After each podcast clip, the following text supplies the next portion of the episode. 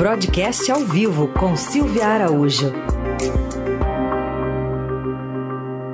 Oi, Silvia. Bom dia, tudo bem? Oi, Carol. Bom dia. Bom dia de chuva, né? Pelo menos aqui na zona norte de São Paulo. Bom dia, Heisen. Bom dia, ouvintes. Bom dia. E tá frio, viu? Bem frio hoje. Mudou bastante a cara aqui da, da capital paulista nesse, nesse período de isolamento social. Bom, Silvia, queria falar um pouquinho contigo sobre a decisão do Copom, que reduziu ontem a taxa básica de juros da economia brasileira de 3,75% para 3% ao ano. Uma decisão unânime. E o que, que isso significa?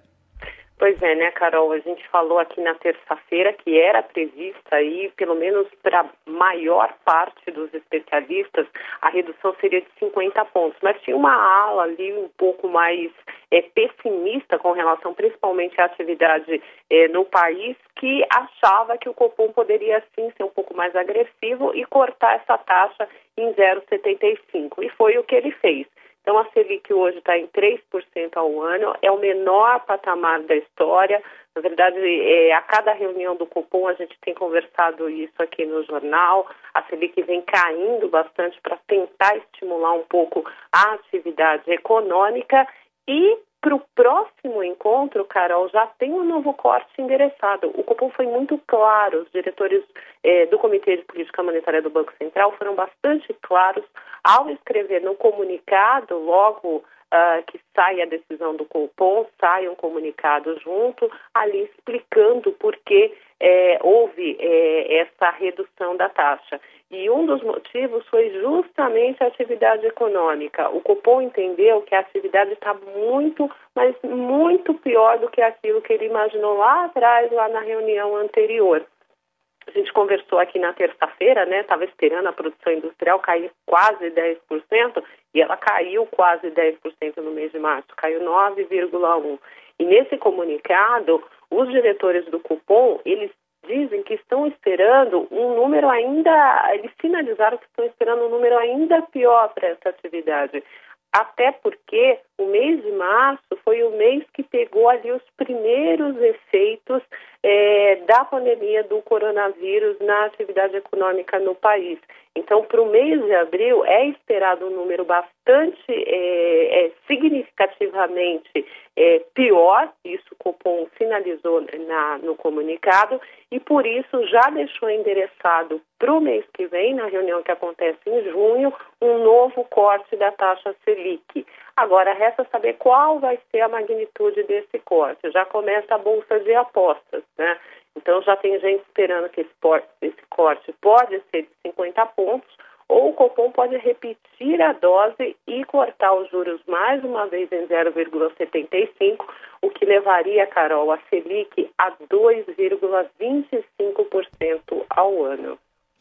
Então, agora, num contexto que a gente está vivendo, Silvia, eh, esses juros vão sendo cortados aí sistematicamente, mas por outro lado, os bancos, que são aqueles que oferecem o crédito, estão preocupados com a saúde, sempre estiveram, né? Mas estão preocupados agora mais ainda com essa saúde financeira das empresas, principalmente. E aí, chega para fazer algum efeito esse corte? Então, Heisen, aí os bancos têm a conta deles também, né? Se a gente pensar que o custo do dinheiro, quanto que o, que o banco é, ele paga para captar dinheiro no sistema financeiro, hoje, é, com esse corte de juros, é 3%. Então, o dinheiro custa para o banco 3%. E quanto dinheiro custa para as empresas e quanto dinheiro custa para o tomador, para a pessoa física como a gente. Então a gente olha ali quando o, o, Banco Central divulga a nota de crédito e mesmo a pessoa quando vai fazer um empréstimo percebe que o custo do dinheiro para ela e as empresas também percebem que o custo do dinheiro para elas é bem maior. E por que, que acontece isso? Porque quando o banco vai emprestar o dinheiro, ele tem que ver como é que vai se comportar esse dinheiro ao longo de um período para empréstimo. Então, por exemplo, a empresa vai pedir um empréstimo para 180 dias. Então, o, o, o, banco vai ter que olhar como esse dinheiro vai se comportar ao longo desses 180 dias. A gente está numa estimativa de taxa de juro é, caindo, então a gente já tem endereçado esse corte da Selic para a reunião de junho, mas a gente não sabe o que, que vai acontecer depois disso. Então, o Copom veio durante muito tempo, essa é a sétima é, decisão de corte de juros por parte do colegiado do BC, e desde que ele começou lá atrás, na primeira dessa série de sete, ele já mostrava que a tendência dos juros era para baixo. Então, você já conseguia fazer um empréstimo é, entendendo que a tendência de juros, de repente, para os próximos meses seria de queda. O que acontece é que daqui para frente, Raíssa, ninguém sabe o que vai acontecer depois desse corte já projetado para o mês de junho.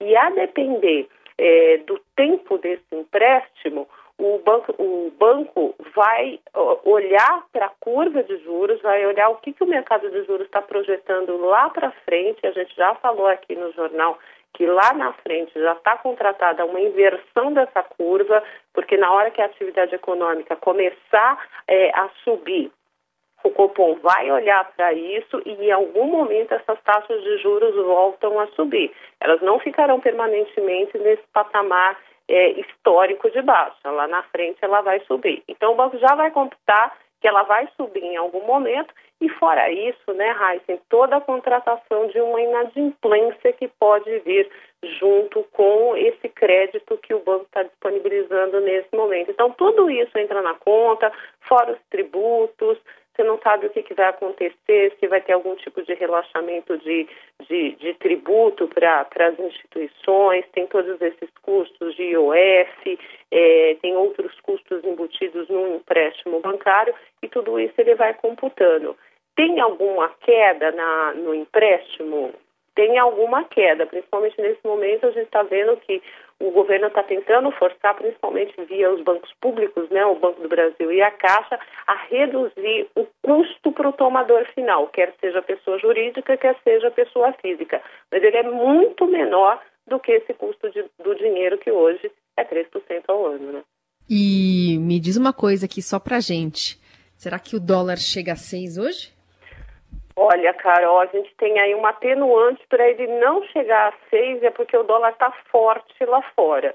Né? Então, ela, ele está forte nos mercados internacionais diante das moedas emergentes, mas a gente tem essa pressão aí do corte dos juros, né? Porque a partir do momento que você corta muito o juro aqui, que o juro significa a rentabilidade, principalmente dos títulos públicos, o que, que acontece? O investidor acaba é, saindo desse tipo de, de investimento. Então, por exemplo, os gringos sempre vieram muito para o Brasil para ganhar no diferencial dos juros.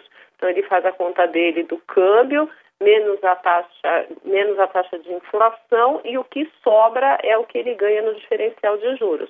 Só que a gente com um, um, um juro de 3%, uma inflação, que a gente falou também na terça-feira, deve ficar abaixo de 2, mas se os juros cai para 2,25, a rentabilidade desses papéis ela passa a ser até negativa. Então não tem interesse desses investidores nesse momento em aplicar em renda fixa aqui no Brasil, que pode favorecer um pouco a renda variável, né?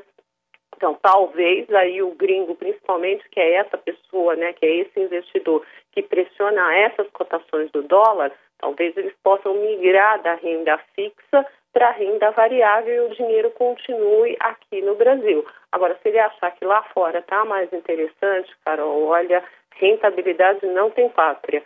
Eles vão procurar aonde o dinheiro vai render mais e nesse momento esse lugar não é o Brasil.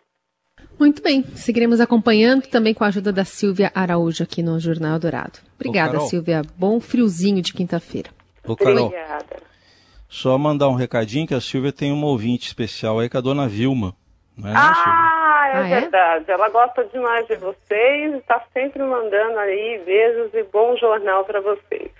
Então, tá bom. Opa, dona Vilma é, um é a mãe da Silvia. Vilma. Do, dona Vilma com ah, W. Ah, rima. É Dona é. Vilma com W, a mãe da Silvia. Então, um beijo para ela aí, que eu fiquei sabendo que ela nos ouve aí bastante tempo. Então, feliz Dia das Mães aí. É, vai, vai ser com abraço ou, ou, ou à distância, Silvia? Vai, é ser, à distância, né, Heisen? Assim como nós, né, como todos nós vamos ter que abraçar e beijar as nossas mães à distância, né? Mas tá então, tá dado o nosso abraço também. Abraço Vilma. e beijo para ela. Valeu.